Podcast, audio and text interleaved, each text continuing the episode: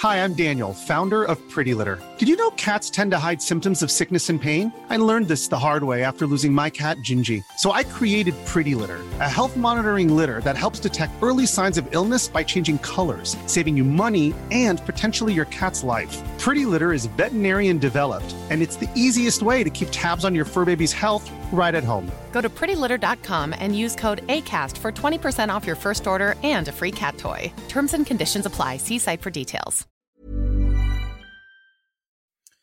Quelles sont les news du cloud et du DevOps en ce mois de décembre 2023 Aujourd'hui, on va parler, on va parler de la suite de la faille d'Octa dont on a parlé la, euh, le mois dernier. On va parler des nouveautés chez nos chers cloud providers, des tendances vues par la CNCF et on finit par Cube. Tout ça, on va le voir aujourd'hui dans cet épisode de podcast. Bienvenue sur Radio DevOps, la balado-diffusion des compagnons du DevOps. Si c'est la première fois que tu nous écoutes, abonne-toi pour ne pas rater les futurs épisodes. C'est parti Bienvenue à toi, cher compagnon dans Actu DevOps, ton émission de veille Cloud et DevOps mensuelle. Et oui, nous sommes en décembre, c'est bientôt Noël, c'est une période chargée pour tout le monde et c'est pour ça que tu n'auras qu'un seul épisode de podcast ce mois-ci. J'en suis désolé. Euh, mais comme d'habitude, reste bien jusqu'à la fin parce qu'on va finir par découvrir notre petite sélection d'outils. Et avec moi ce soir pour parler euh, actu, j'ai Damir. Bonsoir Damir. Bonsoir ou bonjour à toutes et tous. J'ai aussi Erwan. Bonsoir Erwan. Bonsoir. Et enfin René. Bonsoir à toutes et tous. Je te rappelle, euh, parce que je ne le fais pas assez souvent, que euh, chacun d'entre nous a un épisode de podcast qui lui est dédié pour apprendre à nous connaître, apprendre à connaître euh, les podcasteurs et podcasteuses.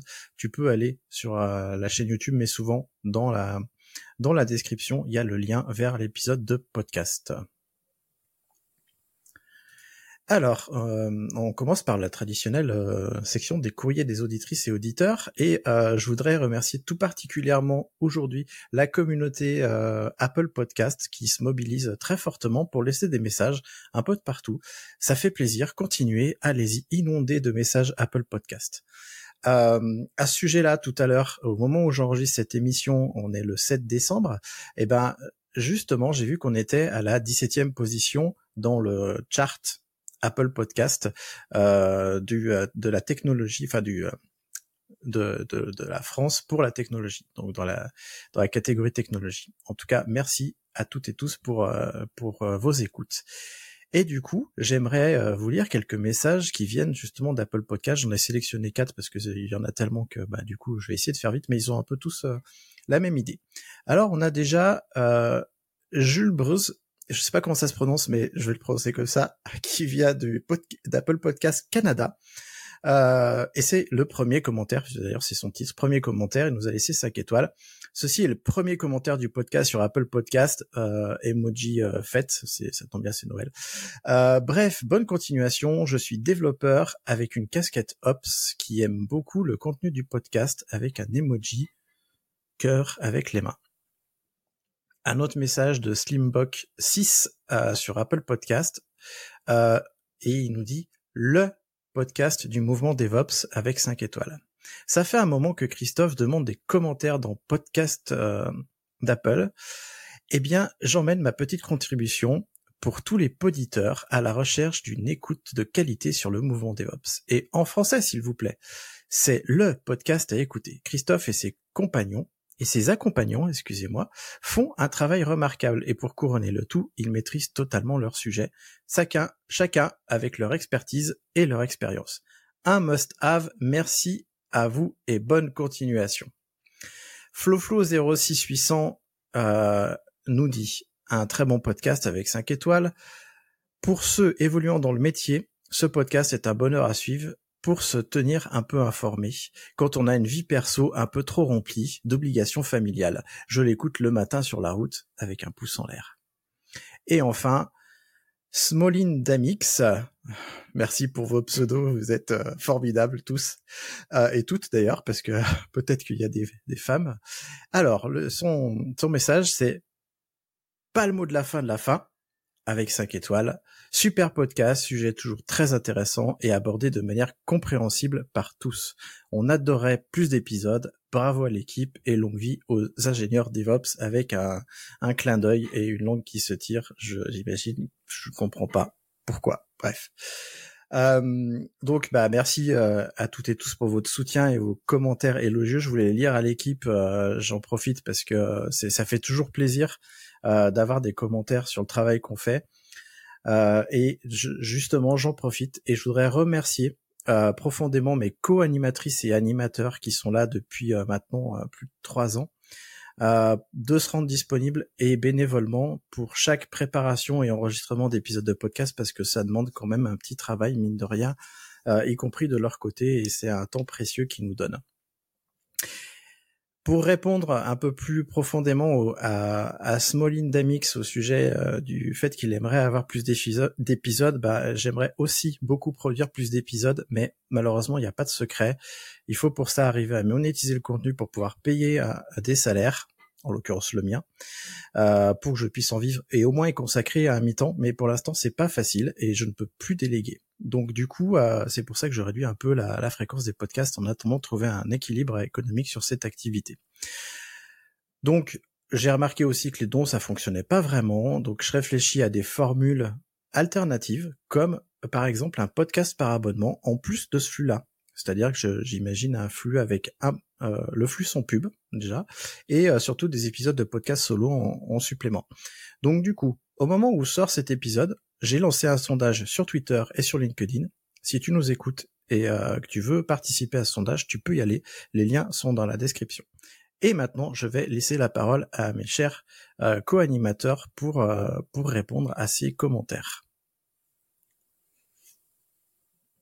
Bah déjà, merci. Ça fait toujours plaisir d'avoir ce genre de retour. C'est vrai que c'est c'est encourageant, on va dire, plus que ne pas avoir de commentaires, avoir un peu l'impression de, de parler dans le vide. Donc c'est top si ça peut aider. Et euh, bah, j'espère que ça va encore continuer longtemps et que bah, tu vas trouver un équilibre pour toi aussi, hein, parce que c'est euh, c'est du boulot de tous les côtés. Mais euh, tant que c'est pas fait pour rien, je pense que c'est essentiel. Donc n'hésitez pas à poster encore plus de commentaires, créer des pseudos de plus en plus compliqués. N'hésitez surtout pas à mettre des pseudos de 64 caractères, à faire des, des PWGen 64 dans votre pseudo. Franchement, je pense que Christophe sera le plus heureux quand il lira le courrier des lecteurs. C'est pas sympa ce que tu fais, je pourrais peut-être te les laisser lire euh, la prochaine fois. Erwan? Non, bah c'est cool, euh, c'est cool comme euh, retour. J'imagine que ça veut aussi dire que bah, on s'améliore avec le temps et, qu'on qu'on est un peu plus à l'aise au, au, micro, que que les sujets intéressent toujours les gens et tout. Donc j'espère qu'on va dans la bonne direction et et la culture du feedback fait partie de la culture DevOps. Donc, euh, on prend, euh, on prend vos messages avec attention. Bon, voilà, j'ai rien à ajouter, tout a été dit.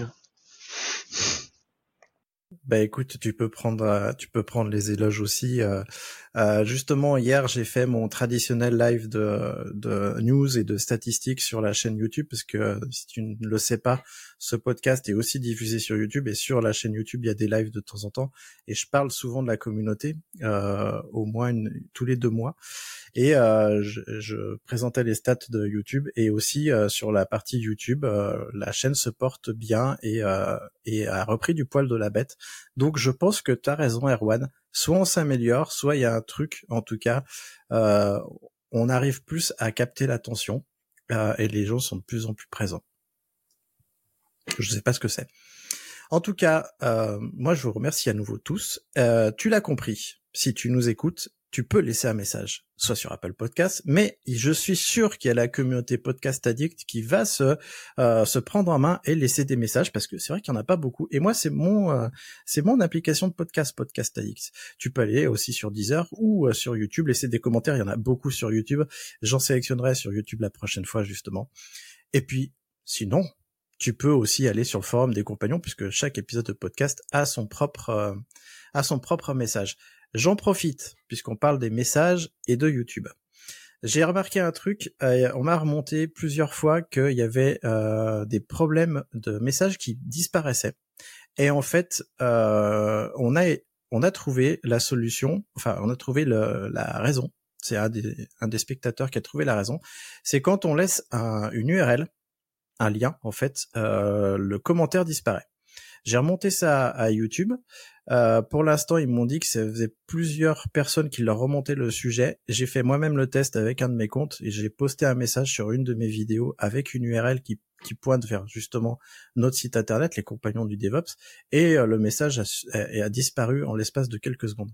Donc, tu ne peux pas malheureusement laisser de commentaires aux vidéos avec des URL. J'en suis désolé, mais c'est pas moi qui les supprime. Donc si tu veux laisser des commentaires avec des URL, bah, le mieux c'est d'aller sur le forum des compagnons et là tu pourras tu pourras discuter. De toute façon, chaque vidéo, il n'y a pas que les podcasts, mais chaque vidéo a un commentaire. Ceci étant dit, on va revenir sur euh, un sujet qu'on a déjà abordé le mois dernier. Erwan, tu vas nous parler de la suite de la faille d'Octa. Euh, donc on va reparler de data breach, on va parler de multifactor euh, authentication, de communication et de suivi d'incidents. Tout ça euh, dans cette news. Alors déjà pour ceux qui ont oublié ou ceux qui ne le savent pas, qu'est-ce qu'Octa? Octa c'est un SaaS de gestion d'identité et d'accès. Et globalement c'est un des leaders, un, des leaders du marché. Et forcément quand on est sur ce cœur de métier, ben, on est la cible de d'attaques euh, diverses et variées, encore plus que, que pour les autres SaaS. Donc il y a il y a il y a quelques temps, donc c'était fin septembre si mes souvenirs sont bons, euh, euh, faisait une communication pour avertir qu'il y avait une faille qui avait pu être exploitée. Et euh, en fait la faille elle est euh, elle est comment dirais-je elle est assez assez basique. C'est juste bah, les identifiants d'un membre du support qui ont été qui ont été volés et qui ont permis à, au, euh, bah, l'attaquant de, de, de, de, se loguer et de, de, récupérer des données. Et dans les données que, que les attaquants ont récupérées, ils ont récupéré les fameuses euh, archives HTTP. Alors je sais jamais trop comment on prononce ça, HAR. Euh, vous avez vous avez la ref.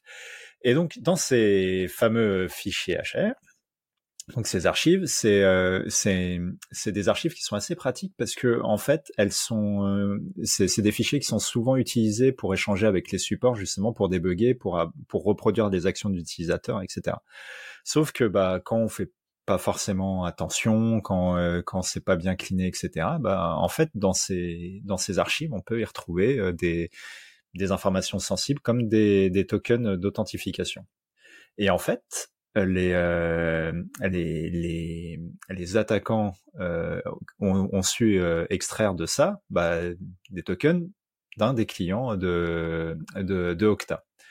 Et, euh, et comment dirais-je? Et donc du coup, ce token étant valide, bah, ils ont essayé de, enfin, ils ont essayé de se loguer et le, et le token était, était valide. Et donc, qu'est-ce qui s'est passé? Le, le, token étant valide, l'entreprise le, qui était euh, qui était associée à ce compte, donc c'est Beyond Trust, qui est d'ailleurs une entreprise euh, qui fait de la sécu. En fait, elle a reçu une notification et elle avait activé le, le multifactor euh, authentication, donc c'est-à-dire que en plus de, de votre login mot de passe, vous devez avoir un, un, un, outil tiers, donc ça peut être une application, un, un hardware ou autre pour valider votre votre identité. Et ben en fait, euh, donc le, compte associé a, eu une notification sur son mail disant que quelqu'un essayait de se, de se connecter avec une IP qui venait de Malaisie.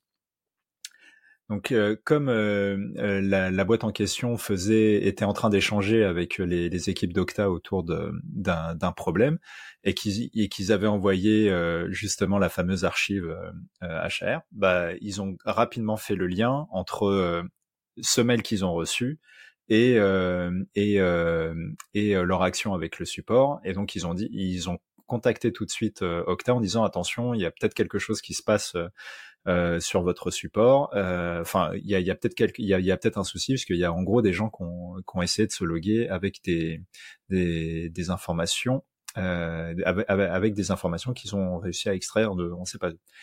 Octa, suite à ça, bah, ils ont réussi à, à tirer le fil et à identifier quels étaient les ID du support qui ont été euh, qui, qui avaient été chopés et donc tout de suite ils les ont révoqués. Ils ont fait une petite communication pour dire vous pour dire vous inquiétez pas, très peu de clients sont impactés parce que en fait les personnes du support n'ont accès qu'aux données liées aux clients auxquels ils sont, avec lesquels ils sont en contact. Et donc du coup, il disait c'est une infime partie de nos clients, il y a y a pas de souci, les accès ont été révoqués. Euh, n'oubliez pas d'activer le MFA parce qu'effectivement, là, si la boîte en question n'avait pas activé ça, bah, l'attaquant aurait su se loguer en, euh, sur leur console. Et donc on pensait l'histoire finie parce que finalement, euh, bon bah c'est yet another euh, leak de, de, enfin en tout cas perte, perte d'accès, enfin d'identifiant qui a été récupéré. Mais en fait là, fin novembre, on a appris que hmm, bah, c'était pas que que ça, que pour une raison un petit peu obscure, mais en tout cas avec le compte euh, du support euh, qui a été euh, qui a été chopé, eh ben l'attaquant a pu récupérer l'intégralité des noms des mails de tous les utilisateurs qui ont contacté le support d'Octa à un moment dans, leur vie.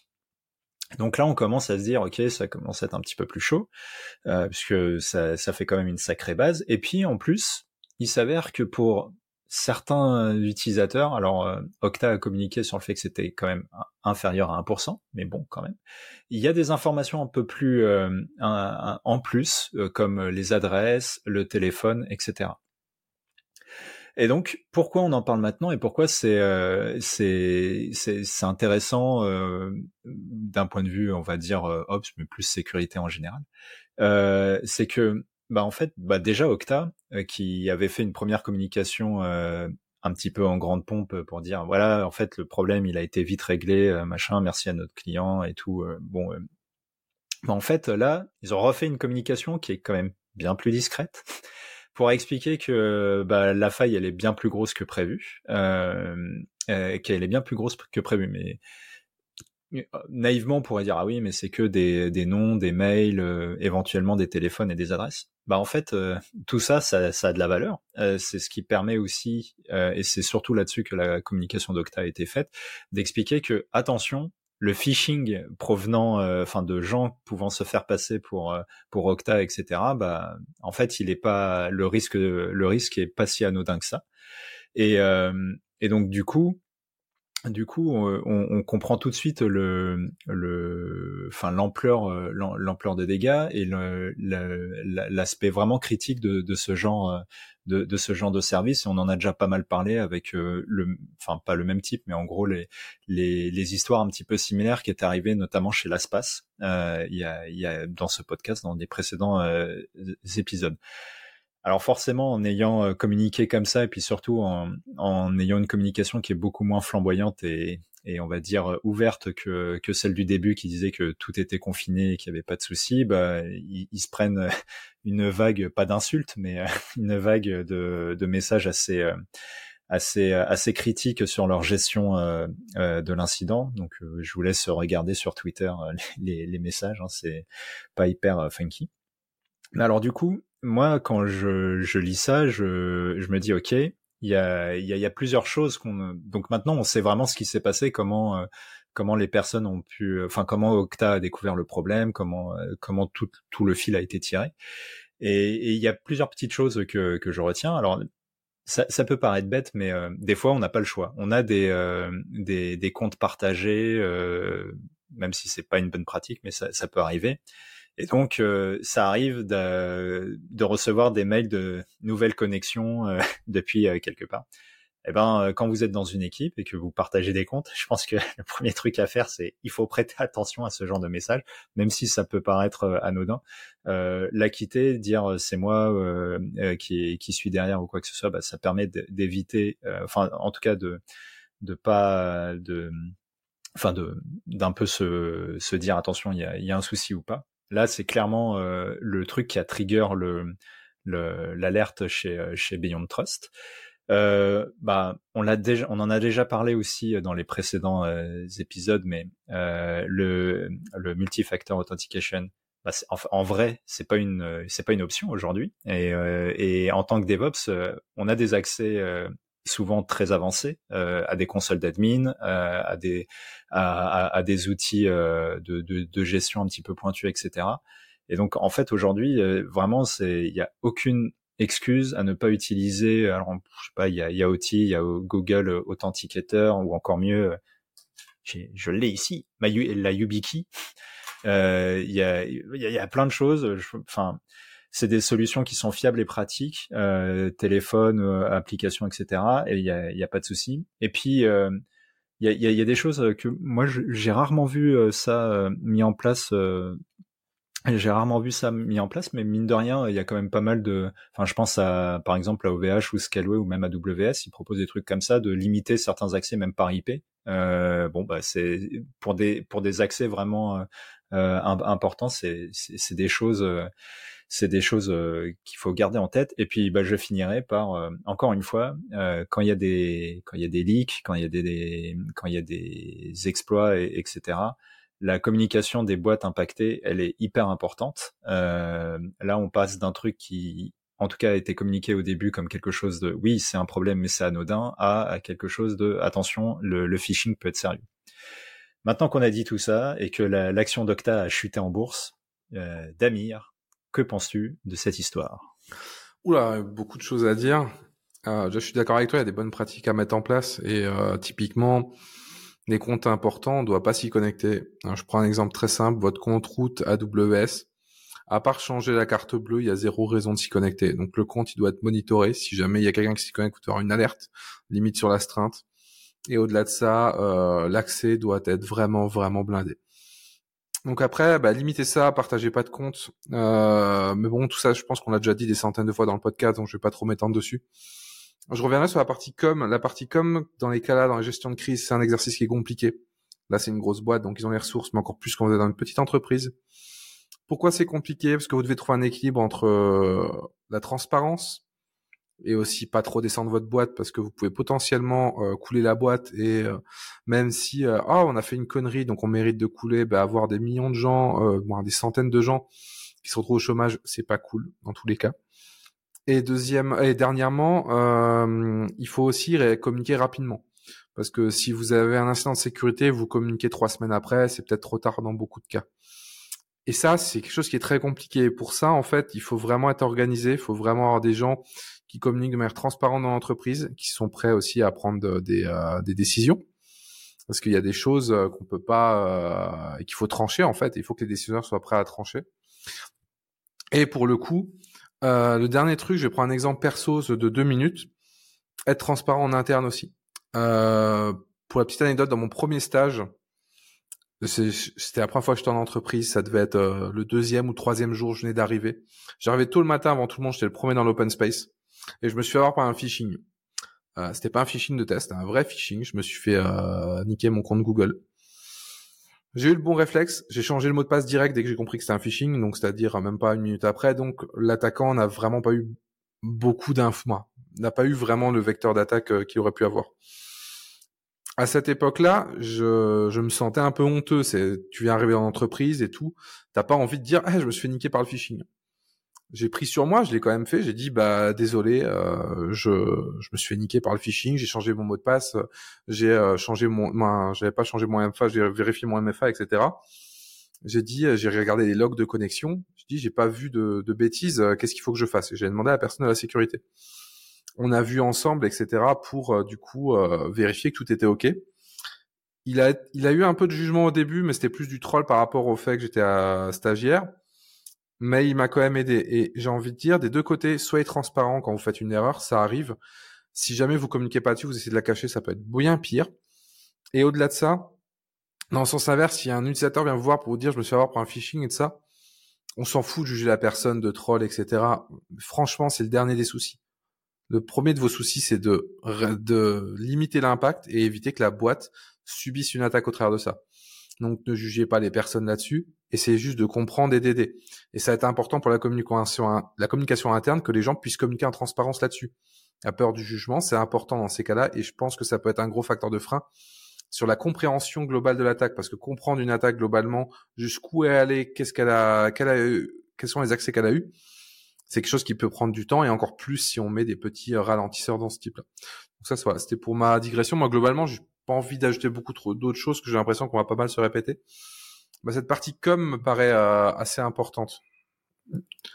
Et du coup, euh, bah, toi, Christophe, t'en penses quoi? Des choses qui t'ont choqué Euh, bah, choqué, non, je, je, je sais pas encore. Je, te remercie déjà pour la partie com parce qu'on en avait déjà parlé, la transparence la dernière fois et c'est bien ce que t'apportes.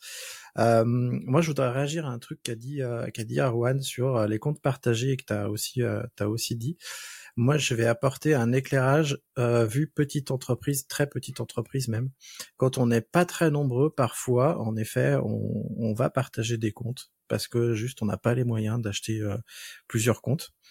Euh, c'est pas forcément interdit d'avoir un compte partagé. Et dans ce cas-là, la bonne pratique, et celle qu'on applique nous, en tout cas, on estime que c'est une bonne pratique, à vous de voir, hein, euh, c'est d'avoir une adresse email partagée, c'est-à-dire qui est lue par plusieurs personnes. Et nous, on a un outil de gestion d'email partagé qui s'appelle Zamad, qui est un outil libre. C'est un outil de ticketing en fait. Et toutes nos boîtes mail partagées arrivent là. Ce qui fait que quand on a un mail de ce type-là, et ça arrive souvent parce que euh, notamment quand quelqu'un se connecte à la console de facturation euh, des comptes cloud, bah on reçoit un mail. Ah, vous avez reçu un mail et tout. Et donc la politique c'est la personne qui a fait ça doit fermer le ticket euh, pour dire que c'est elle. Et si le ticket il n'est pas fermé euh, dans la journée, c'est qu'il y a un vrai problème, en effet. Et, euh, et le, je voulais aussi réagir sur le, la double authentification ou la multi euh, la multi authentification. C'est vraiment nécessaire. Il faut vraiment euh, pas, euh, enfin, faut, faut le faire. Quand c'est disponible, il faut le faire. Moi, je, je passe à chaque fois, y compris chez des clients, je leur demande de le faire parce que j'ai des clients euh, qui nous partagent des accès sur leur compte Scalway, OVH, etc. Et parfois ils le font pas parce qu'ils n'ont pas la, la, connaissance. Je leur dis attention, faut le faire. C'est important pour la sécurité de votre compte. Activez la double authentification et euh, toutes les personnes avec qui je travaille, je leur demande d'activer la double authentification. C'est hyper important. Faut vraiment pas s'en passer parce que même si c'est un peu pénible, euh, parce que euh, moi j'ai la j'ai la l'application sur smartphone et j'ai aussi ma YubiKey, euh, mais je l'ai pas encore bien configuré de partout. Mais c'est essentiel parce que si on vous fait, si on se fait voler notre mot de passe, comme vient de le dire Damir, ça peut arriver. Euh, on peut être inattentif, enfin bref, euh, ou alors euh, on a une attaque brute force. La double authentification, elle est là pour protéger en plus un fil de sécurité. Donc voilà, je vais pas réagir plus que ça. Je vais passer la parole à René. Bah, en, en, fait, si je me rappelle bien, on en a parlé la semaine, euh, enfin le mois dernier, pardon, avec Nicolas. Et on était assez, euh, trouvé que la donc j'imagine la première communication était plutôt transparente et pas mal. Après, effectivement, c'est c'est c'est dommage qu'ils aient pas continué. Enfin voilà, si la deuxième communication a été un peu pas du même acabit, c'est un peu dommage parce que après c'est sûr que c'est pas évident parce que ça, ça veut dire que quelque part l'analyse, la première analyse avait pas été euh, bonne et il y avait plus que ce qu'ils pensaient. Donc oui, effectivement, c'est peut-être un peu compliqué à, communiquer, mais bon, voilà. Je pense que même dans ces cas-là, euh, c'est mieux pour les clients de, de, de rester transparent. Effectivement, pour l'image, c'est c'est peut-être pas c'est pas, pas dingue, mais voilà, j'ai pas forcément plus à dire. Je, je rebondis sur un dernier point qui est intéressant et qui moi j'en ai un peu ma claque euh, que Christophe m'a fait m'y a fait penser. Pitié les éditeurs, arrêtez avec ces modèles de facturation à l'utilisateur. Ça favorise juste des comportements de mutualisation de comptes ou des comportements de ce type-là et ça fout juste plus la merde qu'autre chose. Ce modèle, euh, il, pour moi, il est mauvais. Euh, tout ce que j'ai vu euh, de, de, ce modèle-là, c'est effectivement des gens qui vont dire, bah du coup, on mutualise les comptes pour éviter de payer des euh, X accès. C'est vraiment un problème. Faut trouver. Euh, je pense que ce c'est pas viable. Ça pousse pas les entreprises euh, à investir, surtout avec d'autres problèmes dont on a déjà parlé de confiance en vraie solution SaaS, etc. Au niveau du pricing. Mais je pense qu'il est vraiment important de trouver un autre modèle et aussi en parlant de sécurité d'arrêter de mettre les features type SSO, etc., les features de sécurité dans les abonnements euh, les plus chers que les petites et moyennes entreprises peuvent pas atteindre, ou trouver un modèle de facturation qui permette à des petites entreprises de 5-10 personnes de se payer les choses là euh, sans pour autant euh, et vous financer sans pour autant euh, du coup euh, les euh, qui se sentent un peu égorgés entre guillemets. Eh ben merci pour ça. je pense qu'il faudra qu'on revienne sur le modèle de de facturation SaaS, ça pourrait être un sujet intéressant peut-être pour un live YouTube, je ne sais pas. Euh, en tout cas, si tu écoutes ce podcast et que tu l'aimes, que tu l'apprécies, si tu penses qu'on t'apporte des trucs, tu peux nous soutenir. Alors, euh, tu peux faire plusieurs choses. Déjà, tu peux le partager, euh, tu peux euh, communiquer sur les réseaux sociaux, tu peux nous laisser des commentaires, comme je disais, mais tu peux aussi nous faire un petit don. Ce petit don, il nous aidera à payer les outils qu'on utilise. là, notamment l'outil qu'on utilise pour enregistrer le podcast, dont j'en ai parlé sur YouTube, c'est Riverside. Il, a un coût, l'hébergement du podcast. Bref, on a plein de petits coûts annexes. donc, si tu veux nous faire un don sur Liberapay, tu peux. En plus, Liberapay, c'est une plateforme libre qui est géré par une association française. C'est pour ça que j'ai choisi cette solution-là. Tu trouveras le lien en description. René, tu vas nous parler des tendances vues par la CNCF, je crois. Oui, alors euh, je te vole un peu la vedette là, parce que d'habitude c'est toi qui nous parles beaucoup des, rapports et, des différentes évolutions, mais euh, euh, et ben je m'y colle cette fois. Donc euh, en octobre euh, est sorti un rapport de la CNCF, donc Cloud Native Computing Foundation, et donc le lien sera dans les sera dans les notes du podcast, mais vous pouvez trouver ça assez facilement sur le net. Et ce qui est pas mal, c'est que ben ils, ont analysé en fait les, c'est basé sur le nombre de PR et d'issues sur les différents projets open source. Et donc ils ont fait des statistiques et ben, ils ont classé un petit peu les projets qui sont euh, CNCF, donc euh, euh, vraiment orientés Cube et compagnie, et les projets de la Linux Foundation dont ils font partie. donc et les projets open source en général. Et donc, euh, ben, je pense que le, donc c'est bien, c'est bien fait. Il y a, il y a vraiment, euh, il y a des graphiques. On peut, on peut zoomer sur les graphiques. Il y a des, il y a des données brutes, etc. Et je pense que ça donne une bonne idée un petit peu des, ben, des, des, projets qui sont les plus vivants et donc un petit peu des, des tendances euh, peut-être à suivre. Euh, parce que quand on voit le nombre d'outils hébergés par la CNCF, c'est vrai qu'il y en a énormément. Donc là, ça permet un petit peu de voir quels sont, peut-être pas forcément, je pense que c'est plus ou moins corrélé euh, les, plus populaires, mais aussi voilà les, projets qui bougent le plus. Donc on peut imaginer là où il y a le plus de contributeurs et d'utilisateurs. Euh, donc voir un petit peu ben, quelles solutions se, se détachent euh, donc voilà, là juste pour euh, pour exemple pour la CNCF, bon ben forcément le premier projet c'est Kubernetes. Après en Open Telemetry qui qui voilà qui est une grosse grosse bulle. Euh, après on parle de Argo. Euh, Backstage qui est un si je dis pas de bêtises quelque chose qui est fait par Shopify pour faire des des portails euh, de services et Prometheus voilà juste pour donner les les cinq premiers. Euh, voilà, donc je, je vous encourage à regarder en fait ce, document et puis ben voilà, ça, je pense que c'est assez euh, c'est assez bien pour connaître des, nouveaux outils, des nouvelles solutions et, voir celles qui, qui ont l'air de se détacher ou, du moins où il y a le plus de on va dire de de mouvement. Voilà. Est-ce que vous connaissiez ce, ce rapport? Est-ce que ça vous ça vous voilà, ça vous, pensez que c'est comme moi un, bon euh, un bon indicateur. Erwan, je te laisse la main. Euh, alors moi j'étais pas tombé dessus euh, et, et, je trouve que c'est vachement intéressant et, et alors c'est pas pour lancer un troll ou quoi que ce soit mais bon, je pense que j'ai jamais trop caché que j'aimais plutôt bien Jenkins malgré tous les défauts qu'il a et voir qu'il est pas si mal classé que ça alors bon il est classé dans, dans PR, euh, il est bien classé dans le truc euh, PR et issue. Donc on peut imaginer, ça se trouve, c'est que des issues de gens qui se plaignent que ça fait pas ce qui est attendu.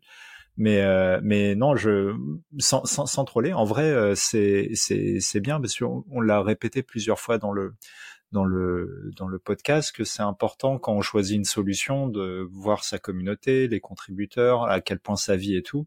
Et ça, c'est clairement euh, un, un, moyen d'avoir une, une première, euh, une, euh, enfin, un, premier filtre et avoir une idée. Et c'est toujours du contenu hyper intéressant. Et puis en plus, c'est quand même vachement bien fait avec l'interactive map. Là. Non, c'est du beau, du beau taf. Christophe? Ouais, je, je suis je, me doutais que Kubernetes était en premier, mais alors je pensais pas que la, la distance entre le premier et le deuxième était si importante parce que pour info, euh, Kubernetes y a annoncé euh, 3662 euh, contributeurs, alors qu'OpenTelemetry qui est le deuxième, il y en a deux fois moins avec 1419 contributeurs. C'est assez impressionnant. Euh, il y a plein de trucs. Euh, du coup, en effet, c'est vachement bien pour trouver des nouveaux outils. J'ai notamment tendance à, à dire à, mes collègues que quand on veut trouver une nouvelle solution, un nouvel outil ou une nouvelle euh, collection en cible, enfin tout, toute dépendance de n'importe quoi, ce qu'il faut regarder, c'est le nombre de contributeurs et si le projet il est maintenu. Et ce genre de de rapport et de, et de présentation et de données, c'est super intéressant et super important. Et là, on va pouvoir découvrir plein de trucs. Enfin, je veux dire, euh, je pense que je vais, je vais être refait jusqu'à la fin de l'année avec ça. Je vais aller explorer. Merci René. Ouais, merci. C'est vrai que je t'ai pas, je t'ai passé à côté. Euh, c'est vrai qu'on voit toujours le landscape et c'est un peu dur de, de s'y repérer pour voir ce qui se détache au niveau contribution et utilisation. Et là, c'est intéressant d'avoir un peu un condensé pour donner une vision un peu globale, rapide. Euh, je suis pas étonné que Kubernetes soit premier. Euh, c'est vraiment, je pense, un projet qui qui est en train d'avoir la bonne maturité, d'être utilisé par plus en plus de grosses entreprises et euh, pour plein de besoins. Donc c'est cool de voir que ça continue d'évoluer, que c'est bien actif. Open Telemetry me surprend à être si haut, euh, mais c'est c'est génial parce que euh, la promesse d'Open Telemetry euh, est quand même est plus quand même vraiment top de faire globalement. Je, je, vais essayer de simplifier, j'ai peut-être trop simplifié, mais au, au, pire vous me corrigerez dans les commentaires. Euh, c'est de faire un APM mais qui soit euh, totalement standardisé en fait avec des, des, des sortes de, de métriques like. Euh, ce qui est vraiment euh, cool et ce qui pourrait éviter aussi le vendor locking. Euh, seul problème, c'est que c'est un peu plus dur à intégrer qu'un APM classique en général. Je suis un peu déçu de pas voir Flux et de voir Argo en troisième, mais bon, ça, on va dire, c'est mon petit, c'est mon petit troll.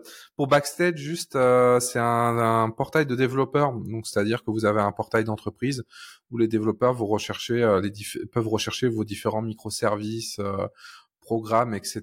et voir quelle équipe l'a développé, voir comment la contacter, voir l'état des déploiements. C'est vraiment un portail unifié qui va vous servir en fait à remonter tout ça et vous pouvez l'interconnecter avec plein de choses. C'est quelque chose qui est très bien, mais qui est, je trouve, assez lourd à mettre en place pour que ce soit intéressant. Il y a beaucoup de choses custom à faire, etc. Donc c'est bien si vous avez les moyens. Euh, si vous n'avez pas les moyens, c'est peut-être un peu overkill. Euh, je suis content aussi de voir Cilium hein, que euh, que j'apprécie euh, que j'apprécie, même si je galère encore des fois un peu avec. Que je trouve vraiment c'est un super projet. Et pour le reste, euh, bah, c'est cool de voir aussi que d'autres choses vivent et sont un peu différents dans, dans les divers scopes de la Linux Foundation, même si je vois que Kubernetes est dans le top à peu près partout, ce qui est assez, assez marrant au final. Ouais, si je peux juste ajouter un, petit truc, ce qui moi m'a surpris en fait, c'est ce qui est pas mal, c'est qu'on dézoome, donc on remonte sur euh, sur les projets open source. Euh, ce qui m'a surpris, c'est NixOS en fait. Euh, donc on entend effectivement, on entend pas mal parler. Et euh, mais voilà, le voir euh, donc euh, sur l'ensemble sur les 30 projets open source, il arrive en 1, 2, 3, 4, 5e position. Et voilà, ça, ça m'a surpris. donc beaucoup d'activités sur sur NixOS, impressionnant. C'est pas un billet, par contre, ça, au niveau de NixOS. J'entends beaucoup parler, j'ai envie de le tester et tout, hein, j'ai pas, de souci avec. Mais euh, NixOS de mémoire, c'est euh, centraliser une grosse partie sur des repos Git, notamment pour les packages. Et du coup, ça crée beaucoup de contributions pour ajouter les packages, vu qu'il y a beaucoup de packages, en fait, tout simplement. Ouais, bah, oui, oui, je pense qu'il y a effectivement peut-être un petit biais, parce que je pense que dès que quelqu'un crée un nouveau package pour un soft qui existe, euh, voilà, ça va faire des commits, des PR, etc., j'imagine. Malgré tout, ça veut dire quand même qu'il y a beaucoup de choses qui se packagent et qu'il y a beaucoup quand même beaucoup d'utilisateurs. Donc, voilà, moi ça m'a, voilà, c'est un projet que qui est pas si vieux et ça m'a surpris quoi. Non, mais je suis d'accord. Mais je voulais juste dire que ouais, c'est, je pense qu'on contribue plus facilement à du Unix au quotidien qu'à du Linux quoi, en utilisant euh, un OS. Sachant, que Linux c'est le premier projet quand même. Oui, parce que il y a quand même beaucoup de ressources dessus euh, qui sont là même en, en full time. Et heureusement, sinon, on aurait des petits problèmes pour soutenir tout ça bénévolement.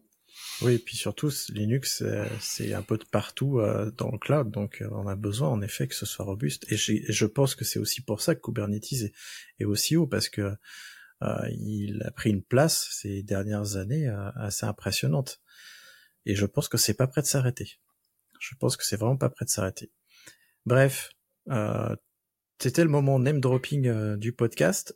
si tu veux name dropper toi aussi, viens sur le forum de la communauté des compagnons. Tu peux t'inscrire sur le site, c'est euh, compagnon-devops.fr, le lien est en description, euh, et tu pourras nous partager aussi tes, tes avis sur euh, justement euh, le rapport de la CNCF. I'm Sandra, and I'm just the professional your small business was looking for. But you didn't hire me because you didn't use LinkedIn jobs. LinkedIn has professionals you can't find anywhere else, including those who aren't actively looking for a new job, but might be open to the perfect role, like me. In a given month, over 70% of LinkedIn users don't visit other leading job sites. So if you're not looking on LinkedIn, you'll miss out on great candidates like Sandra. Start hiring professionals like a professional. Post your free job on linkedin.com/people today. Hi, I'm Daniel, founder of Pretty Litter. Cats and cat owners deserve better than any old-fashioned litter. That's why I teamed up with scientists and veterinarians to create Pretty Litter. Its innovative crystal formula has superior odor control and weighs up to 80% less than clay litter. Pretty Litter even monitors health by changing colors to help detect early signs of potential illness. It's the world's smartest kitty litter. Go to prettylitter.com and use code ACAST for 20% off your first order and a free cat toy. Terms and conditions apply. See site for details. Et euh, bah, quelle transition toute trouvée pour parler de Claude, mon cher Damir, que d'abandonner la CNCF Oui, c'est vrai. On va du coup euh, parler de cloud, hein. cette fois-ci un peu au-delà des standards et de l'open source, et on va dire du tout réseau SNCF, CNCF, j'y arriverai pas. Euh, on va parler du coup des annonces qu'il y a eu, parce que oui, il y a eu des annonces. La fin d'année, c'est l'heure de déballer les cadeaux un petit peu en avance, et pour ça, on a eu deux globalement euh, grosses conférences que j'ai euh, suivies. Plus ou moins assidûment en fonction des urgences du moment et de mes debugs sur Cilium, mais bon, c'est une autre histoire. Globalement, il y a eu tout d'abord l'AWS Summit. Alors, je vais pas rentrer en détail de toutes les annonces que l'AWS Summit, c'est typiquement de l'AWS dans le sens où il y a énormément de choses, des choses super et des choses qui sont très scopées. Il y a eu beaucoup de d'annonces pour plein de produits qui sont géniales. Je vais pas rentrer en détail. Moi, je vais vous prendre deux trois trucs qui, moi, m'ont semblé intéressants, soit au niveau de l'entreprise, soit au niveau de l'utilisation.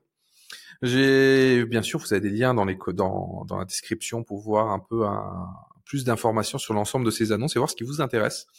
Il y a tout d'abord le S3 One Zone qui va sortir, donc du coup ça va être un S3 qui va plus être redondé euh, sur euh, l'ensemble d'un AZ et qui va être beaucoup plus rapide et beaucoup moins cher. Donc ça c'est vraiment quelque chose qui peut être intéressant pour des questions de performance. Il y a aussi beaucoup de services autour de l'IA, notamment un système de prompt qui pour l'instant sera pas disponible en France mais en tout cas sur les régions européennes en général, mais un système de prompt à la chat GPT, mais cette fois-ci scopé, orienté entreprise pour éviter les fuites de données, etc. Donc on voit que euh, là-dessus, on commence à avoir des choses qui se retransmettent dans les différents produits qu'on va voir au quotidien. On a aussi une solution de client léger euh, qui euh, repose sur Fire TV, je crois, ou je ne sais plus quel est le nom de leur boîtier. Fire TV Cube qui va permettre du coup de potentiellement être une alternative à tout ce qui est Citrix, etc. Donc c'est intéressant de voir qu'ils réutilisent ça sur AWS. Et il y a eu pas mal d'autres news. Il y en a eu aussi, euh, j'ai vu des améliorations, j'ai plus le détail euh, sur euh, l'IAM, l'utilisation des rôles sur les les pods les pods Kubernetes qui sont du coup run sur AWS. Ce qui est quand même super intéressant et super pratique au quotidien pour assigner des droits directement à des petits pods. Et euh, au-delà de la WS, il y a un acteur bien plus euh, local qui a aussi fait pas mal d'annonces, c'est OVH, que j'ai un peu mieux suivi, j'avoue, euh, ça tombe un peu mieux pour moi. Donc de leur côté, il y a eu aussi beaucoup d'annonces dans l'IA, je vais pas rentrer dans les détails, mais ils, ils, ont pas mal insisté dessus, on sent que c'est vraiment un, pendant qu'ils veulent pas perdre en fait, et qu'ils ils veulent pas prendre autant de retard qu'ils ont pris dans le cloud public, si j'ose dire, au début. Ils ont, je pense, cette crainte-là à voir ce que ça va donner, mais en tout cas sur les choses qui sont un peu plus concrètes pour nous au quotidien, j'ai noté pas mal de choses. Donc déjà, euh, OVH va multiplier les régions euh, à la AWS, si j'ose dire. Donc c'est les régions avec trois AZ, sachant que chaque AZ est un data center qui est séparé de l'autre data center par une dizaine au moins de kilomètres. on peut pas penser à, à ces annonces-là sans repenser à l'incident Strasbourg, sans penser au fait que typiquement toutes les régions grasses chez OVH sont dans un même méta data center. Donc se dire qu'ils ont, ils commencent à prendre conscience que ça c'est un réel problème pour leurs clients et que la clarté aussi des nommages des régions chez OVH est une horreur absolue à l'utilisation. Et du coup, euh, ils veulent repousser ce modèle. Ils avaient annoncé Paris, ils ont annoncé qu'il y aura d'autres régions. Au-delà de ça, ils avaient racheté une boîte qui fait de l'edge computing et ils vont euh, se lancer dans la construction de mini data centers. Donc ça a des data centers beaucoup moins denses, beaucoup moins gros que les data centers actuels, mais leur but en gros c'est de faire des implémentations ultra localisées avec plus d'une centaine en fait d'ouvertures euh, sur toute la sur toute la terre. Donc c'est super intéressant, notamment euh, je pense au DomTom ou euh, sur des d'autres îles ou dans des coins comme ça. Ça va être très intéressant pour mettre des de bah, de l'edge computing au plus près en fait des clients, mais aussi peut-être pourquoi pas pour leur CDN qui va pouvoir avoir vraiment beaucoup de points de présence. Donc ça, à voir comment ça va faire évoluer. C'est une annonce très commerciale, mais euh, le futur pourra peut-être euh, nous montrer de belles choses. Il y a aussi des nouveaux services, mais ça on a déjà globalement entendu parler euh, sur le Veritech Tech Trip. Il y a KMS qui arrive à la fin d'année, donc vous allez pouvoir chiffrer enfin vos instances, notamment avec des clés KMS, et ça c'est une chose qu'on attend depuis longtemps. Du Rancher à service et du VPN sur les réseaux VH nativement. Donc c'était quand même des choses assez sympas. Au-delà de ça, on a eu aussi des annonces sur le Secnum Cloud. Alors, moi, chose qui me faisait un peu rire, un peu grincer des dents, c'est que Secnum Cloud, pour l'instant, chez OVH, OVH, globalement, si vous vouliez en faire, c'était réservé à leur of VMware, euh, donc euh, quelque chose de très souverain comme solution hein, pour le coup. Euh, et là, cette fois-ci, ils ont annoncé qu'ils allaient le globaliser à l'ensemble de leurs offres. Donc, le bar métal devrait être sous Secnum Cloud en 2024 et toute la partie publique entre 2024 et 2025. Donc, à voir s'ils arrivent à tenir ces deadlines. Mais là, j'avoue que ça peut être intéressant si vous avez des problèmes de législation au niveau Secnum Cloud. Donc globalement, moi, c'est tout ce que j'ai noté. Ça me paraît déjà pas mal. Il y a des choses qui vont être assez intéressantes à voir comment ça se retransmet dans la réalité. Je sais qu'OVH a souvent eu des promesses non tenues. Euh, D'un autre côté, ils ont quand même sorti l'IAM qu'ils avaient euh, promis au Veritech Trip cette année. Donc c'est assez cool qu'ils arrivent à tenir cette promesse qui est quand même conséquente. Donc on va dire que j'ai bon espoir pour le reste, hein, vu que c'est un acteur que j'utilise quand même pas mal, même si je râle beaucoup après et que j'ai beaucoup de problèmes dessus, parce que je ne sais pas comment ils ont foutu ça et pourquoi ils ont eu certaines idées un peu farfelues. Et du coup, vous, est-ce que vous avez suivi ça? Est-ce que vous avez euh, des annonces qui vous ont intéressé? Toi, du coup, René, euh, est-ce que tu as suivi euh, ou tu as eu des choses qui t'ont non, non, j'ai pas, suis pas suivi euh, spécialement. Euh, et ouais, ça a l'air assez ambitieux là, ce que, enfin, je parle pour OVH, ça a l'air ambitieux, ouais, ce qu'ils, ce qu'ils veulent faire, c'est, cool. Et, et vraiment, ce qui, enfin, ce que je retiens, c'est vraiment là, euh, cette idée d'avoir trois data centers, un peu comme, comme les grands, ça, comme les grands acteurs. Ouais, ça, je trouve ça super. donc j'espère que, j'espère que ça, ça va se concrétiser. Et, et, ouais, ça, ça sera un gros pas en avant, je pense. Erwan, si. Ouais, le, effectivement, le, alors moi j'étais pas, j'avoue que j'avais pas trop suivi euh, les, euh, les ces, ces annonces-là, donc merci pour le, le, petit euh, le petit brief. Le, effectivement, le, ce qui me paraît important, c'est c'est l'histoire des data centers. Si, comme tu disais, ils sont souvent fait un peu taper dessus sur, sur, les doigts pour le fameux méga data center qui est en fait bah, qui correspond à leurs euh, différentes AZ qui est tout au même endroit quoi. Enfin je... et mais par contre euh, c'est ce que tu as expliqué là sur les euh, sur les sur les le déploiement de plus petits data centers je sais pas trop comment on dit.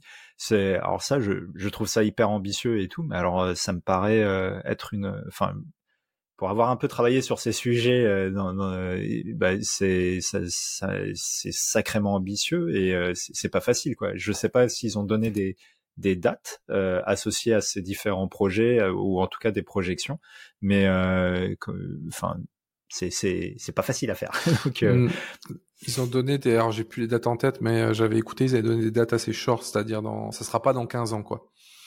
Donc en tout, ils en ont prévu 150 et euh, c'est prévu sur ah bah là je viens de retrouver la date sur trois ans. Donc 150 sur trois ans. Euh, J'avoue que beaucoup de choses me font peur. C'est un projet qui est ambitieux. S'ils réussissent, c'est cool. Il y aura sûrement plein de choses à en apprendre. Mais moi, globalement, ce qui me fait peur, c'est les interconnexions. Euh, il faut trouver 55, 150 points qui ont une bonnes interconnexions.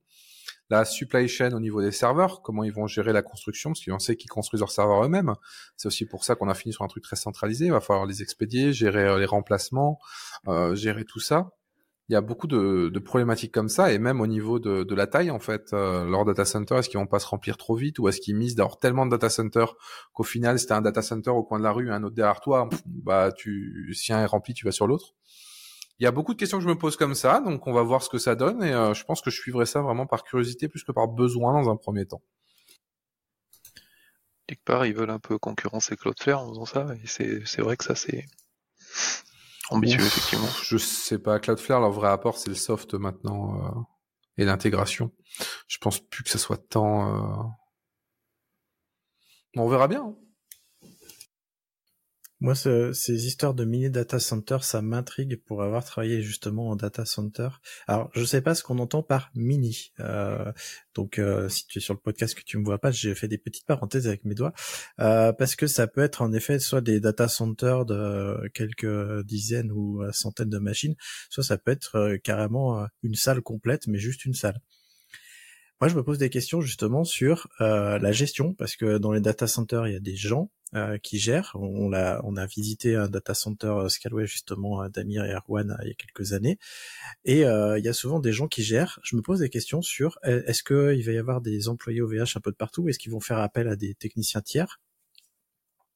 Parce que parce que ça arrive et et moi je trouve que c'est une superbe idée d'avoir des data centers plus localisé et comme tu le disais justement pour les dom-tom et autres pour ces euh, endroits-là où justement il y a très peu de data centers ça peut être une solution et parce que eux aussi ils ont des besoins cloud. Euh, bref je sais pas ce que ça va donner j'ai euh, j'ai hâte. J'ai j'ai aussi vu dans l'article que tu nous partages que ça y est OVH fait plus de 50% de son chiffre d'affaires en dehors de France. Donc ça veut dire que vraiment maintenant l'intégralité, enfin la grande majorité de son chiffre d'affaires n'est plus fait localement. Donc c'est peut-être aussi pour ça qu'ils veulent euh, justement densifier euh, tout ça. Mais je suis aussi inquiet que toi sur les interconnexions, hein, parce que plus tu as des data centers et plus va falloir en faire. En tout cas, 150 d'ici 3 ans, ça fait beaucoup. Oui, oui, il avait dit que le rythme était assez fou. On va voir après. Je pense que c'est aussi un défi pour eux. Hein. C'est un stress test de leur côté. C'est pour ça que je vais suivre le côté, le, vraiment le, côté là euh, par, euh, par curiosité. Eh ben suivons, suivons. Euh, si toi aussi tu, nous suis, tu peux euh, partager bah, le podcast sur les réseaux sociaux. Mais surtout, ce que j'ai à te dire, c'est que le podcast, comme tous les contenus que je crée, sont en licence libre. Ils sont en, CC by SA. Tu peux justement les utiliser. Tu peux en découper des bouts et tu peux bah, les utiliser partout. Il suffit juste que tu nous cites, que tu cites Radio DevOps ou les compagnons du DevOps en fonction de la plateforme que tu utilises. Et puis tu peux en plus nous le dire, nous dire que bah hey coucou les, les gars et les filles, j'ai utilisé votre podcast, euh, j'ai utilisé votre vidéo euh, pour faire ça. Et ça nous fera à toutes et tous super plaisir. Et pour la dernière news, c'est moi qui m'y colle. Alors, on le sait, le DevOps a émergé à cause justement d'objectifs divergents entre les devs et les ops, entre l'innovation et la stabilité. Et aujourd'hui, je te propose de parler de Kubernetes. Oui, encore. Et surtout du sujet qui l'anime en ce moment. A-t-il besoin d'une LTS euh, bon, alors pour ceux qui suivent pas, LTS, ça veut dire long terme support. C'est en gros l'assurance d'avoir un support utilisateur de plusieurs années sur un produit informatique. Kubernetes, donc l'orchestrateur de conteneurs que tu connais certainement, suit actuellement un cycle de support dit N-2 ça veut dire que les trois dernières versions mineures reçoivent des correctifs, et les autres, que dalle. Avec une sortie toutes les 15 semaines environ, euh, chaque version bénéficie euh, d'un an de support à la louche. Alors, est-ce que c'est suffisant? Eh ben ça, c'est la question que se, pose euh, Matthew Dugan dans un article de blog. Je te mets le lien justement en description. Donc, ce cycle de vie là, il correspond enfin, est-ce que ce cycle de vie-là correspond à la réalité des déploiements, surtout pour les grandes entreprises? Ça, c'est des questions qui se posent. Euh, il se pose aussi les questions euh, sur le rythme rapide des mises à jour et le volume des changements euh, qui posent justement un défi aux entreprises. Et il parle même pas des coûts de ressources et en temps associés à la création de nouveaux agrégats pour faire les mises à jour, pour tout tester. Il prend justement l'exemple des fournisseurs de services cloud comme Azure et Google Cloud qui ont déjà étendu la fenêtre de support de leur version de Kubernetes. Azure euh, supporte pendant deux ans euh, une version Kubernetes, tandis que Google Cloud, par exemple, a maintenu le support Kubernetes 1.24 pendant 584 euh, jours. Il propose que Kubernetes adopte un canal LTS avec un cycle de vie de deux ans sans possibilité de mise à jour entre les versions. Ça veut dire que si tu es dans une version 1.24, tu pourras pas passer euh, vers une version 1.25. Euh, ça, pourquoi il propose ça? Parce que selon lui, ça va encourager la création régulière de nouveaux nœuds et euh, le rafraîchissement de l'ensemble de la stack.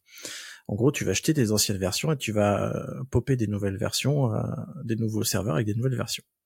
Donc cette approche, ça offrirait un point de stabilité tant pour la communauté des utilisateurs que pour les éditeurs tiers, puisqu'il y a plein de, gens qui font du business autour de Kubernetes.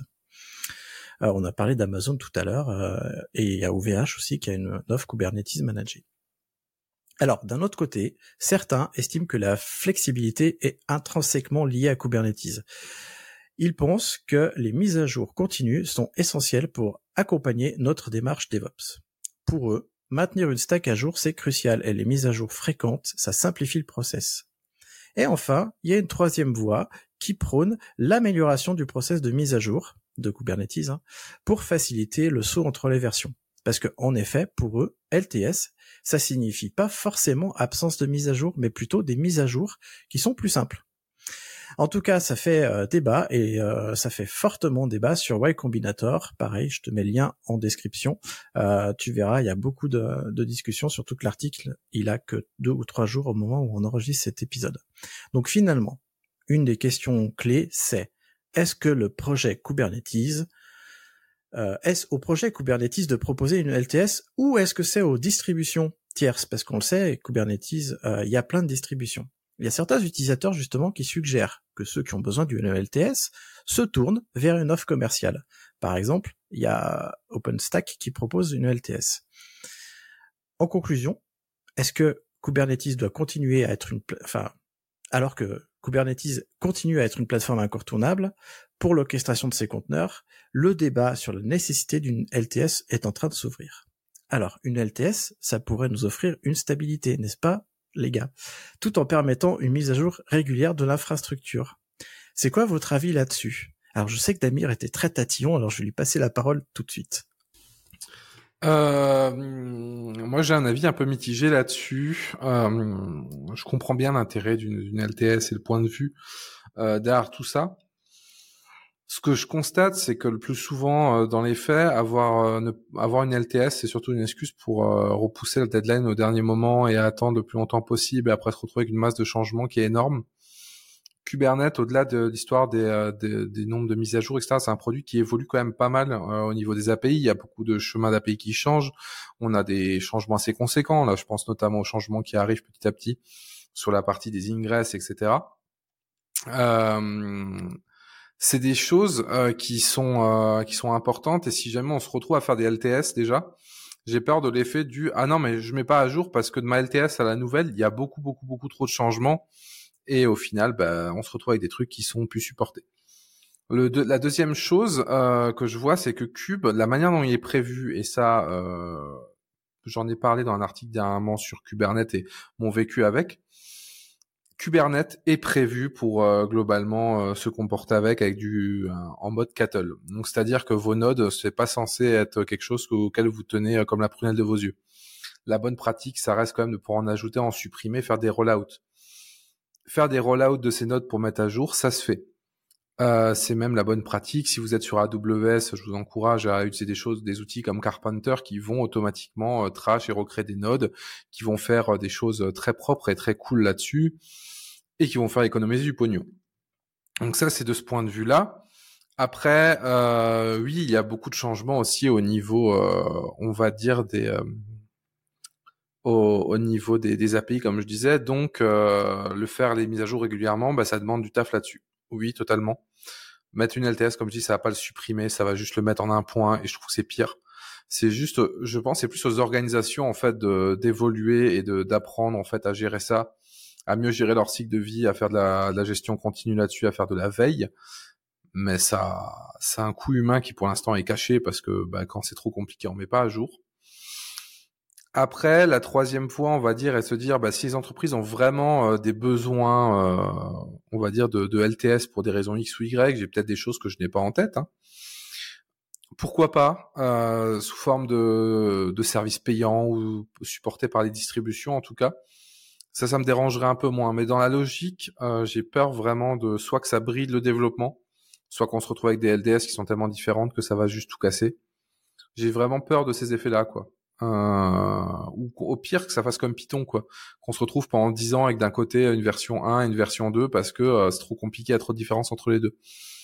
Dans l'état de maturité actuel, je pense quand même que c'est une mauvaise idée que Kubernetes une LTS. Peut-être dans 5-10 ans quand le produit sera entre guillemets, quand je dis mature, c'est les choses évolueront un peu plus lentement ou seront un peu plus découpées. Pourquoi pas? Mais pour l'instant, le produit évolue encore beaucoup, ce qui est une très bonne chose. Il est dans un cycle de vie où euh, il explose, il est de plus en plus utilisé. Et je pense que cette LTS serait contre-productive. Et je sais que les gens vont dire, notamment dans les commentaires, et je sais que certains dans les auditeurs y pensent, oui, mais tu te rends pas compte, on n'a pas tous les moyens de faire du rolling euh, update des instances, etc. Ça reste un problème si vous ne pouvez pas mettre à jour vos outils, que ça soit Kubernetes, que ce soit autre chose. Je, euh, il y a des LTS sur Debian, il y a des LTS sur Ubuntu, et j'en vois encore régulièrement qui ont des versions qui sont dépassées au niveau des mises à jour. Pourtant, les LTS sont assez longues, il y a le temps de tout rebuild, il n'y a pas spécialement d'excuses. Soit c'est un problème organisationnel, soit c'est un problème humain, soit c'est un problème de budget. Mais dans tous les cas, le vrai problème, il est là. Et c'est pas une LTS qui corrige ce problème de fond.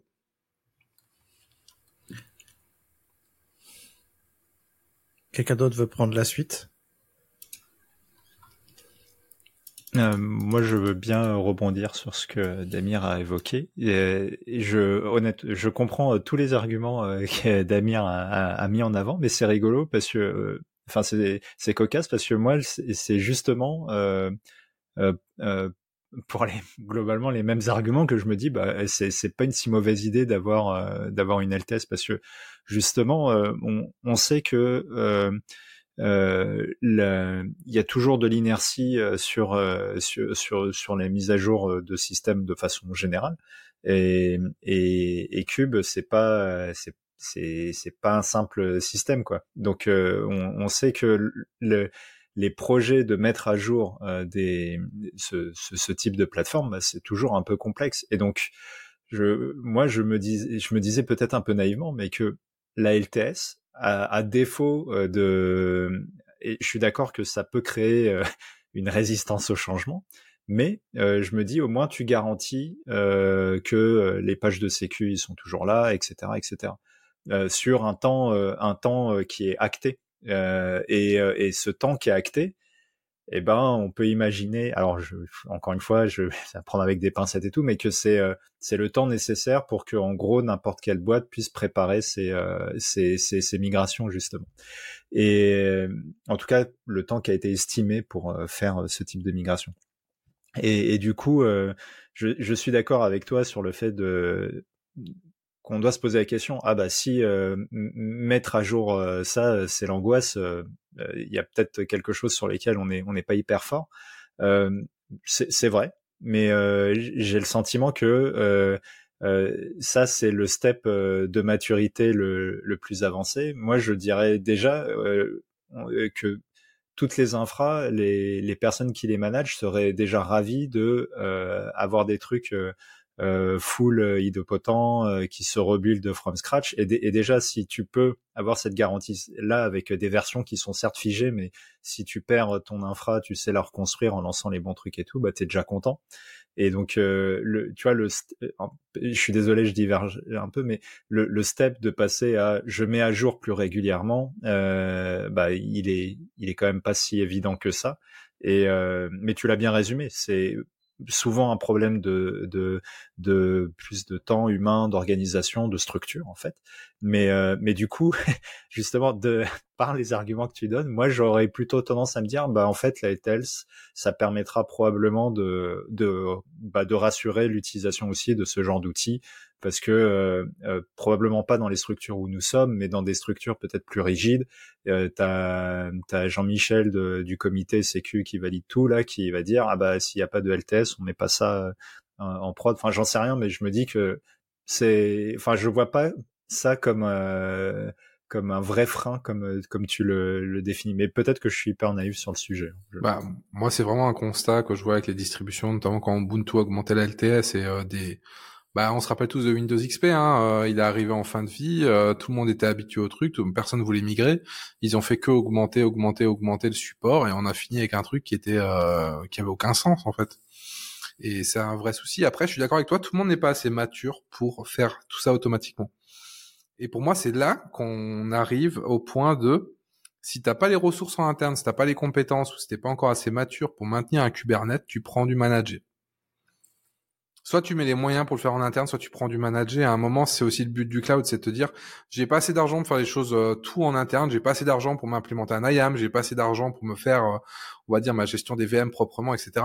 C'est le but du cloud, c'est de te permettre ça. Alors ok, tu payes un peu plus cher, mais comparé au prix que tu devrais payer pour maintenir ton cube peut-être en interne alors que t'es que deux, deux ou trois personnes, bah oui, c'est, c'est largement rentable.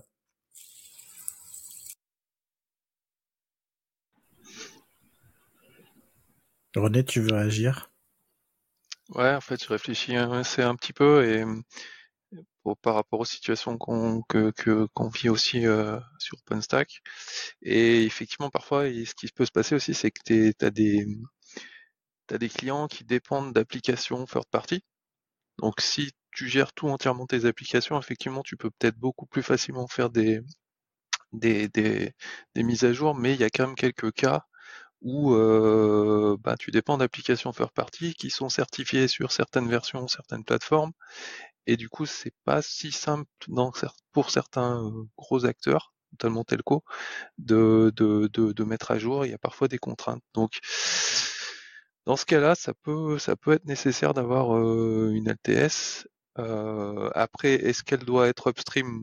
Effectivement, je pense pas, parce que comme on le voit pour, euh, on voit que Linux a réduit la période de sa LTS, et finalement, il n'y a peut-être pas tant de gens qui utilisent ça. Euh, je pense pas que ce soit le rôle du projet upstream, mais ouais, effectivement, côté des distributions, oui, je pense que c'est une des plus-values qui peut, pour certains acteurs, euh, être intéressante. Voilà. Alors, euh, tu as parlé euh, de la mise à jour de l'agrégat. Alors, euh, tu as parlé des nœuds? Moi, je me pose une question quand même. Qu'est-ce que tu fais des nœuds d'infrastructure qui hébergent ton OTCD et autres, qui sont moins faciles à mettre à jour? En effet, les nœuds qui font tourner les, les applications, là, il n'y a pas de problème pour moi, mais c'est vrai que les, les nœuds cœur de l'infrastructure. Euh, ils sont moins faciles à mettre à jour et c'est ça que soulève l'article, je pense. Et je fais partie des gens, en tout cas moi, qui font partie de la troisième voie, qui, qui aimerait bien un process de mise à jour beaucoup plus facile avec des LTS, sans forcément euh, ralentir le euh, niveau de le niveau de mise à jour, parce que tu peux avoir en effet des des gens qui veulent mettre à jour régulièrement leur Kubernetes et des gens qui veulent moins mettre à jour, pas forcément parce qu'ils veulent pas mettre à jour l'infrastructure, ça peut être un cas, mais je pense aussi à l'autre cas. T'en as, t'en as parlé, et je l'ai pas dit, mais euh, l'article il en parle aussi. Il y a le fait qu'il y ait des, euh, des breaking change dans les API et dans les, euh, les outils de Kubernetes. Et donc, si tu as une LTS, toi en tant que développeur, euh, tu as au moins l'assurance que tu as une vision sur deux ans que euh, tu vas pas devoir euh, renouveler tes trucs tous les trois mois ou tous les euh, ou toutes les années. Tu vois ce que je veux dire? Et du coup, je comprends les, les, deux points de vue. C'est pour ça que moi je fais partie de cette voie-là qui prône une mise à jour facile et une LTS dans les deux cas.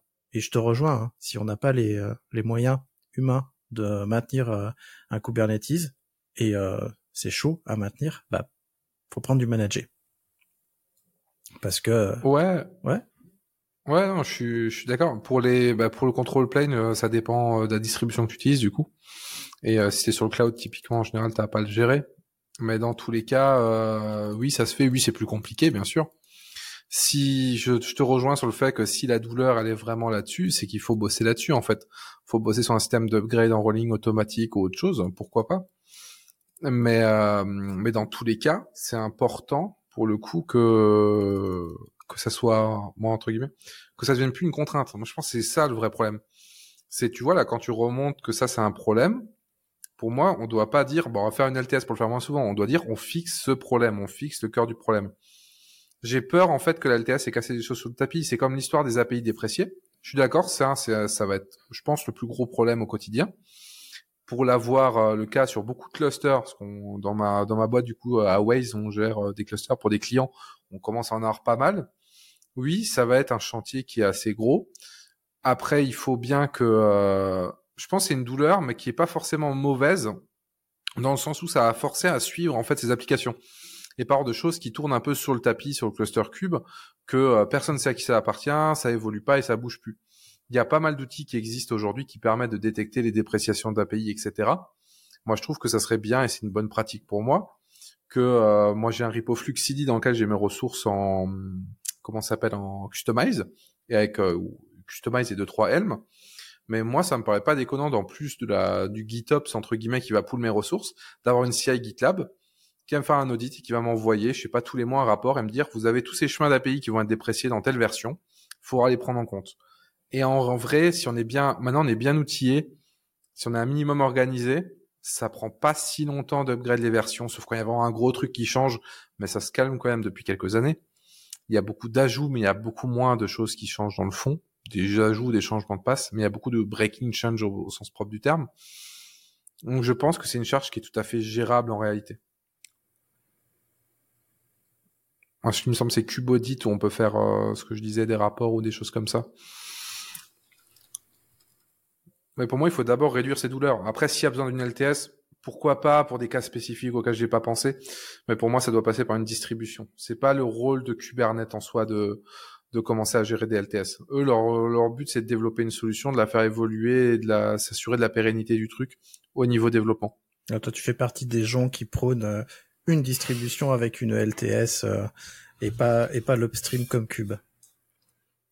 Ouais, c'est ça. Mais après, c'est plus dans le sens où tout le monde est libre. Si quelqu'un veut faire un, veut faire une LTS parce qu'il a des besoins de certification, comme euh, Ronel disait, ou sur un environnement un peu très spécifique, pourquoi pas Mais il faut pas que ça, ça rentre dans la philosophie du produit parce que j'ai très peur des effets néfastes. Vous voulez réagir, Erwan et René?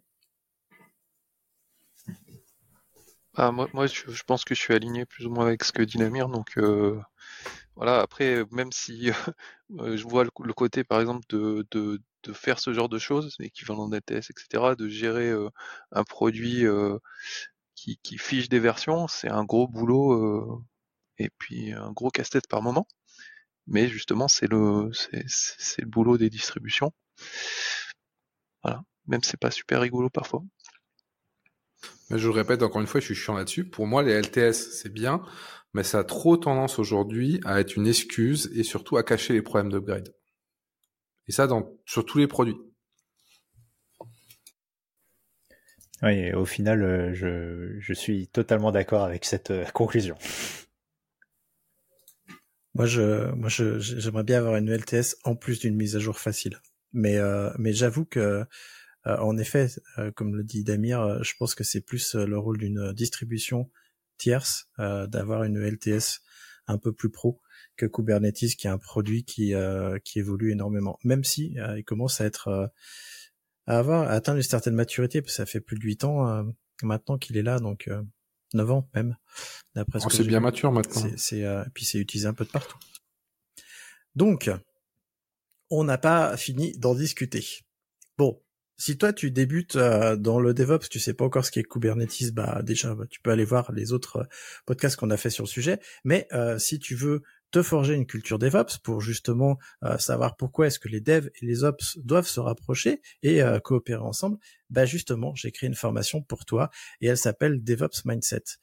DevOps Mindset, c'est une formation dont le premier lien est en description et si tu écoutes ce podcast au moment de Noël parce qu'il va sortir à peu près à ce moment-là, et que tu es inscrit euh, à la newsletter, eh ben je t'ai envoyé un code de réduction énorme sur cette formation. Donc si tu veux en profiter, Vas-y. On va passer au moment que tout le monde attend, les outils. Et Damir va commencer par parler d'un outil qu'on a qu'on avait brièvement abordé dans notre podcast sur les secrets. Oui, on avait rapidement parlé, mais je l'avais pas retrouvé dans la liste des outils sur le forum, que je vous invite à rejoindre d'ailleurs, hein, le forum, euh, dans lequel on a un post avec tous les outils. Euh, donc, je vais reparler de SOPS. Alors, pourquoi j'en reparle Pour être honnête, parce que j'ai fait un article dessus et du coup, ça m'a donné l'occasion de le retester, un peu surtout de le voir dans la vraie vie ce que ça donnait. SOPS c'était un peu obscur pour moi et je me rappelle plus trop euh, si on est des gens, on avait de l'expérience dans le podcast qu'on avait fait, pour être honnête. Mais globalement, ça me paraissait un peu étrange comme placement. Donc je l'ai testé, j'ai aussi vu comment ça marchait dans la réalité, c'est-à-dire dans les situations du quotidien, donc avec du Terraform, avec de l'Ansible. Donc toutes ces choses en fait qui moi m'intéressent en fait au quotidien parce que bah, gérer des secrets c'est bien marrant, mais euh, moi ce que je veux faire c'est euh, récupérer mes secrets euh, dans mon Ansible, les pousser avec les pousser avec mon Terraform, etc. Donc j'ai testé ça. C'est quand même un outil que je trouve très sympa et très cool dans l'idée. Faut vraiment le voir comme un outil un peu couteau suisse du secret qui est très simple de conception, qui est très efficace, mais qui va vous demander des fois de réfléchir un peu.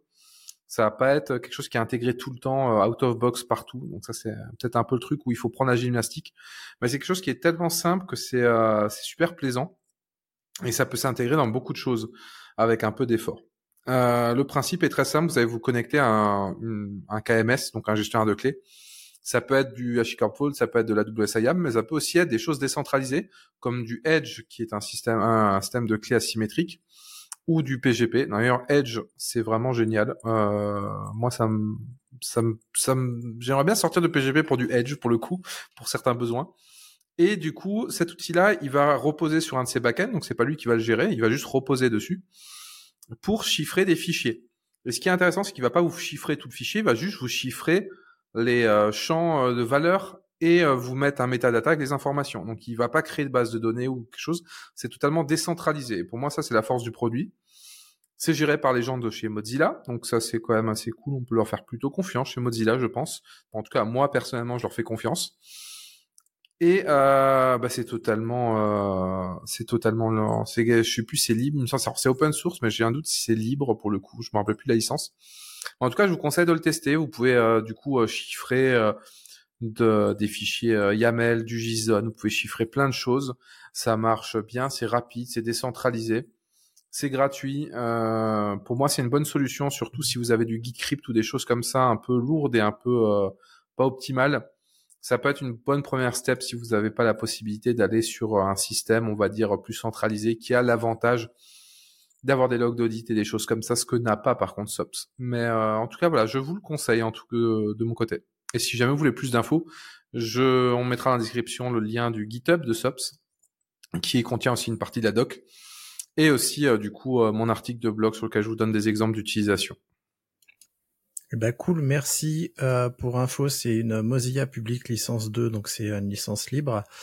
Euh, alors c'est bien que t'en en reparles parce que à l'époque justement dans le podcast, alors on n'en a jamais parlé dans les outils d'ActuDevOps, mais on en a parlé dans le podcast sur les, la gestion des secrets euh, d'infrastructure.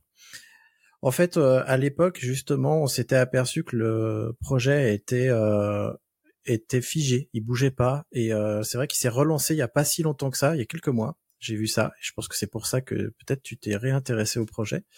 Euh, et c'est bien que le projet euh, soit soit à nouveau vivace parce que nous on va pouvoir le tester et voir si on y passe dessus. Parce qu'aujourd'hui on utilise euh, pas de solution de chiffrement, pas, de solution de gestion des secrets centralisés. On, est trop petit, on utilise encore Ansible Vault qui marche très bien, mais c'est vrai que quand on veut partager des secrets entre Ansible et Terraform et autres, c'est un peu compliqué. Donc peut-être que SOPS sera une une solution, et notamment sur ce côté, euh, il ne chiffre pas l'intégralité de ton de ton fichier, mais juste les, euh, les valeurs, même si c'est possible de le faire avec Ansible Vault, mais ça demande un petit peu de travail puisqu'il faut chiffrer chaque euh, ligne de texte avec la ligne de commande et ça commence à être lourd parfois. Donc merci de rappeler euh, SOPS à nos chers, notre chère auditrice et auditeurs. Vous voulez intervenir, Arwan et, et René? Non, bon ben, ok. Euh, Eh ben, euh, eh ben René, je t'en prie, à, toi l'honneur. Alors, euh, le petit outil, euh, ou la suite d'outils en l'occurrence, donc c'est quelque chose qui s'appelle IT Tools. donc, pardon.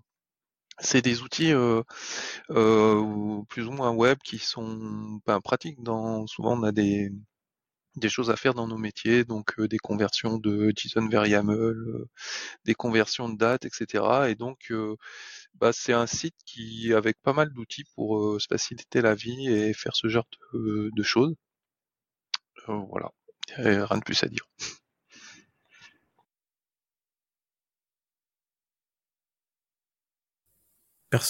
Moi, je trouve ça hyper pratique parce que je passe, euh, enfin, j'ai vu quelques outils qui étaient proposés dans ce truc-là et, euh, et souvent, euh, il y a pour pas mal de, de trucs comme, enfin, les, les, pour les UID ou des choses comme ça, à chaque fois, je cherche sur Google, je prends le premier lien et je, je me débrouille avec ça. Bah, là, j'aurais pu à chercher avec Google, tout, tout est dedans et en plus, c'est, c'est pas mal. On peut mettre en favori les trucs qui nous intéressent et tout. Donc c'est effectivement, c'est pas grand chose, mais c'est pratique. Oui, il faudra que je, faudra que je regarde un peu exactement ce qu'il y a, parce que dans le même genre d'outil, bah, du coup, je mettrai aussi en description, j'utilise un outil que je sais fois, qui est euh, CyberChef, qui est un, couteau suisse qui permet globalement plus sur la partie euh, décodage, encodage, euh, data analyse, etc., de faire des choses rapidement. Par exemple, d'encoder ou décoder du base 64, même si ça en ligne de commande, ça se fait très vite aussi mais surtout euh, bah, tout ce qui est euh, token hein, quand on débug de l'OpenID ou des choses comme ça. Ça permet de le faire en ligne. Donc c'est vachement euh, cool aussi dans comme tool. Donc je verrai si ça se complète bien ou si même ça remplace du coup CyberChef. Ben moi je vais aller explorer avec impatience parce qu'en effet il y a pas mal de choses et et tu as comment dire tu as toute ma curiosité tu l'as tu l'as éveillé en tout cas avec tout ça. Il y, a, pas mal de choses un peu aussi côté réseau gérer des, enfin, faire des MAC adresses, euh, des conversions de masques, euh, des choses pas mal. Donc euh, des choses qui souvent, enfin, on a besoin d'un petit truc pour pour le faire et du coup c'est assez pratique. Cool, merci. Damir, tu as un autre outil à nous présenter. Oui, je viens de voir que sur la Tool, il y a des converteurs de dates. Ça, par contre, ça m'intéresse pour le coup. C'est toujours le truc un peu chiant.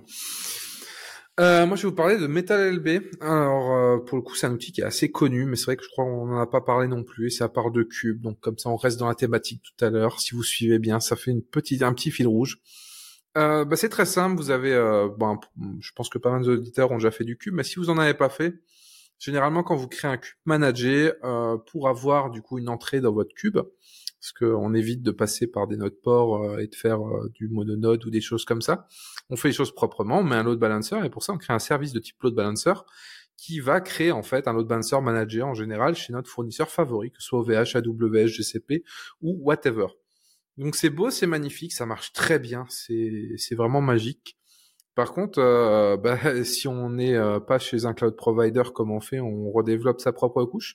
Ah ben non, il existe un du coup un soft qui s'appelle MetalLB qui permet de créer en fait son load balancer euh, directement dans Kubernetes sur du bar metal et ça euh, c'est plutôt cool comme idée et ça fonctionne euh, bien et ça vous permet d'avoir on-prem des choses plutôt propres et efficaces hein, et ça évite de faire des choses un peu dégueulasses comme des sagouins. Donc moi j'aime beaucoup. Alors attends que je comprenne bien, tu mets MetalLB dans ton Kubernetes, tu, euh, tu dois lui renseigner ton, euh, comment dire, ton ou tes serveurs de load balancer, lui il s'occupe de les configurer pour toi. Et à chaque fois que tu ajoutes des nœuds dans ton euh, agrégat, oups, il va, il va changer la conf, c'est ça? Alors il y a plusieurs modes de fonctionnement. principalement, il va reposer sur du BGP. donc là, ça va faire peur à beaucoup de gens. Euh, mais il va avec du BGP, il va en, du coup faire de, de la communication pour annoncer les nouvelles IP, etc.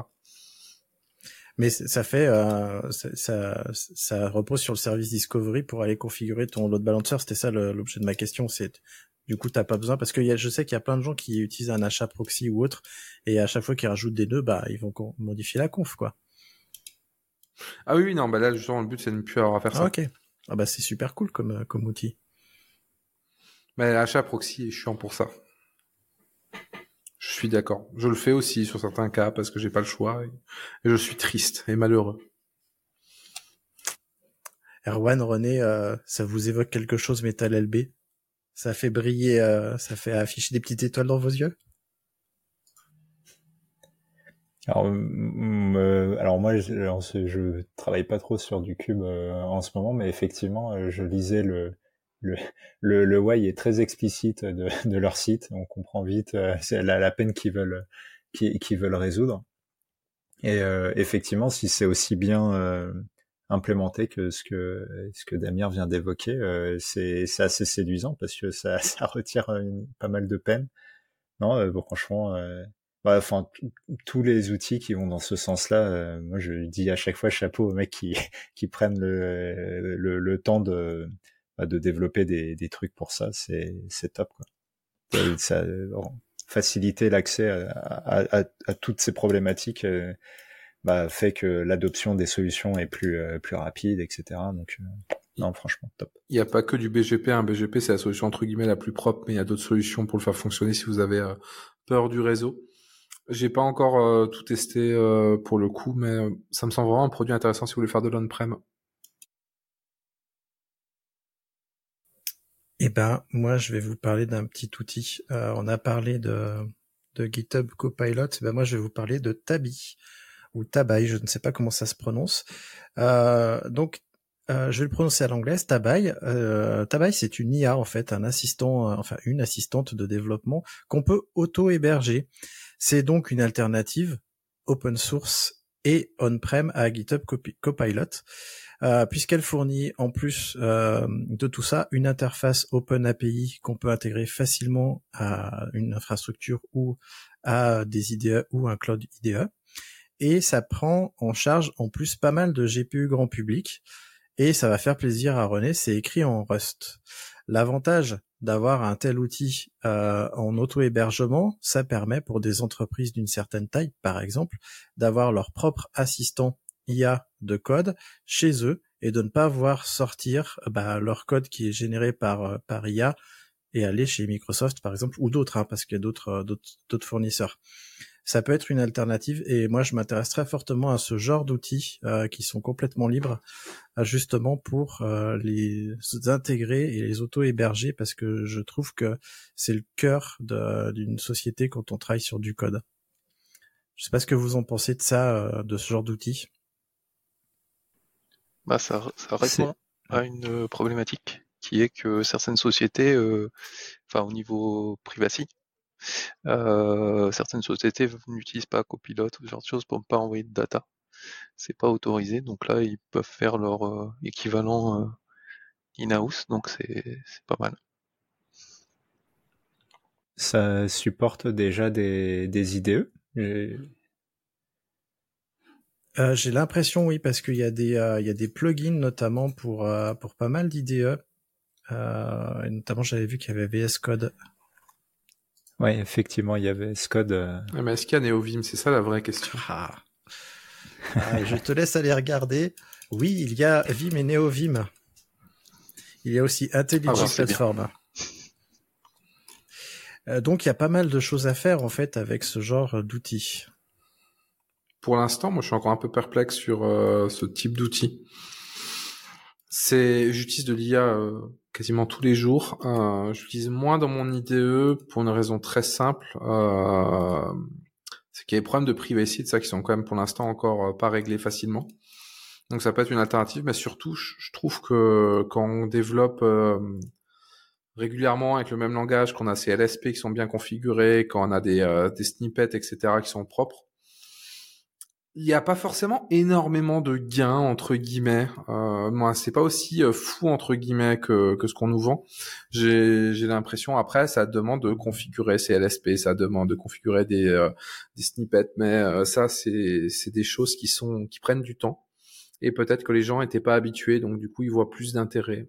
Ça marche, hein, mais les deux trois fois où j'ai vu des tests ou en tout cas où j'ai essayé de tester, j'étais assez c'est bien, ça, ça avance, mais pas, c'est pas la révolution non plus pour l'instant. Surtout que dès qu'on demande des situations de code un peu précises, il fait des choses un peu crado ou euh, il va pas respecter vos euh, vos, vos règles de codage, ben, vos, oh, j'ai plus le nom. Convention. C'est la fatigue. Convention. Voilà, merci, je, trouvais plus le nom. Vos conventions de codage et autres. Euh, donc, euh, j'ai pas encore l'effet waouh, on va dire, mais euh, c'est intéressant de voir qu'on a de plus en plus d'alternatives, euh, on va dire non centralisées ou en tout cas avec un meilleur contrôle sur les datas et c'est une bonne chose, je pense. Oui, alors moi j'utilise aussi euh, pas mal d'IA. Euh, j'ai, euh, on a notamment pris un abonnement à GPT+. Par contre, on n'envoie pas de données sensibles à, GPT. On fait que que des des questions globales. Moi, par exemple, je, je m'en, je l'utilise pour pour des trucs publics, euh, pour des documentations, des euh, des articles ou euh, ce genre de choses, ou pour m'aider à faire des euh, des emails et ce genre de trucs. Euh, par contre, j'ai un cas d'usage moi qui qui m'intéresserait. Moi, j'utilise pas d'IA pour coder, et j'ai un cas d'usage qui me, me semble intéressant. C'est pour la l'écriture des tests. J'en fais encore assez peu par manque de temps et de connaissances et de compétences. Et je me demande si ce genre d'outil peut pas m'aider justement à écrire des tests euh, tout en me laissant à moi euh, le loisir d'écrire le code. Euh, tu vois, le code d'infrastructure, par contre, lui, me générait des tests parce que je lui dirais, bah voilà, je veux que tel truc fasse ça, que tel truc fasse ça, écris-moi des tests. Et puis, et puis j'irai, j'irai peaufiner les tests qu'il m'écrirait. Je sais pas ce que vous en pensez là-dedans. En tout cas, c'est dans ce que tu as dit, Damir, ça m'évoque ça. Ça m'évoque l'écriture des tests qui est souvent rébarbatif et qui est souvent euh, laissé de côté à cause de ça. Euh, ouais, après, en fait, le, le vrai problématique, c'est de voir s'il arrive à te générer des tests qui soient cohérents, utiles et pertinents, sans que tu fasses trop d'efforts. Moi, moi, le problème, c'est que c'est cool quand il te génère des structures de choses et tout, mais tu peux déjà le faire avec d'autres solutions. Et euh, ce qui est rempli dedans, tu dois repasser derrière, ou, euh, ou pire, s'il y a des, des gens qui comprennent pas du tout ce qu'ils font et qui laissent ça comme ça, ça m'inquiète un peu, un peu plus, on va dire. Mais moi, j'utilise euh, pour du code, ça dépend. Des fois, j'utilise quand j'ai besoin de générer, euh, on va dire des, des conditions, des choses un peu, euh, un peu rébarbatives ou une structure vraiment précise. Bah, je vais euh, des fois lui demander euh, de faire ça. Et sinon, euh, moi, j'utilise plus comme un canard en fait. Moi, ChatGPT, c'est devenu mon canard au quotidien. C'est c'est la personne que je vais voir et justement pour pas envoyer de données sensibles, d'abord je retourne la question dans ma tête et je me fais comment je lui explique mon problème, mon contexte et euh, du coup euh, ce que je dois lui demander sans lui donner aucune info euh, privée entre guillemets ou dangereuse. Et au final, rien que faire cet exercice, comme le, système du canard quand t'expliques à quelqu'un, bah, ça m'aide en fait. Donc c'est plus un moyen de matériel de faire ça. Et autrement, là où je m'en sers énormément, c'est aussi pour des fois quand j'ai un nouveau produit, je cherche un truc dans la doc, bah, je lui passe le lien de la doc, je fais vas-y, lis-moi la doc et quelle partie parle de ça. Et du coup, il me donne ma réponse. En même temps, il me dit c'est dans telle partie de la doc. Et je fais bah vas-y, hein, ça c'est bien. Et ça, quand on connaît pas un produit ou quand on, on cherche vraiment un truc précis dans une doc qui est tentaculaire, c'est cool.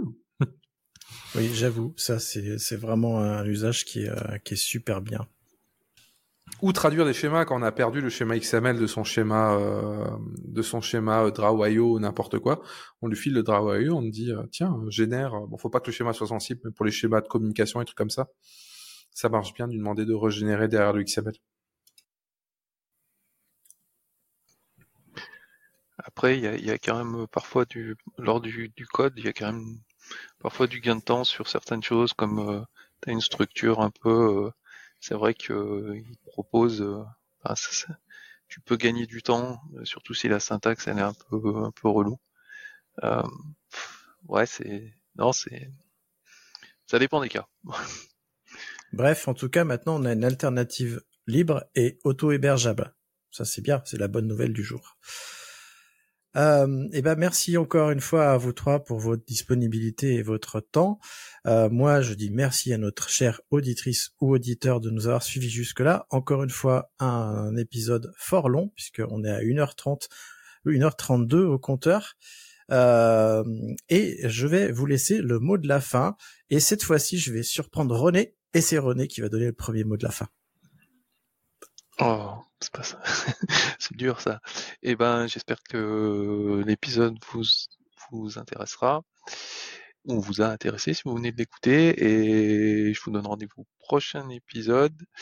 Et puis, ben, n'hésitez pas à venir nous dire euh, justement si la complétion de code avec euh, euh, vous trouvez ça vraiment efficace ou pas. Serais assez intéressé pour savoir. Voilà. Il faut faire passer le, faire passer la parole. Allez, Erwan. Pardon, bah, je vais la passer à Damir.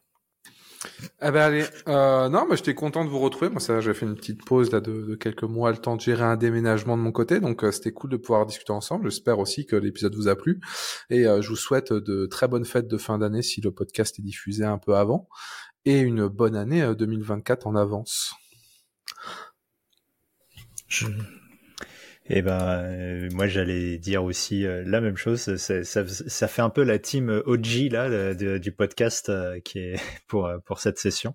Et, et c'est cool, toujours un plaisir de, de partager. J'espère que ce enfin, ça sera ressenti comme tel par les auditeurs. Merci d'avoir écouté Radio DevOps. N'oublie pas de noter l'épisode. Plus la note sera élevée et plus il sera mis en avant dans les applications. Tu peux aussi le partager, ça nous aidera à le diffuser et à rendre le mouvement plus visible. Si tu as envie de discuter du mouvement, alors rejoins-nous dans la communauté des compagnons du DevOps. À bientôt La balado diffusion des compagnons du DevOps est produite par l'Hydra.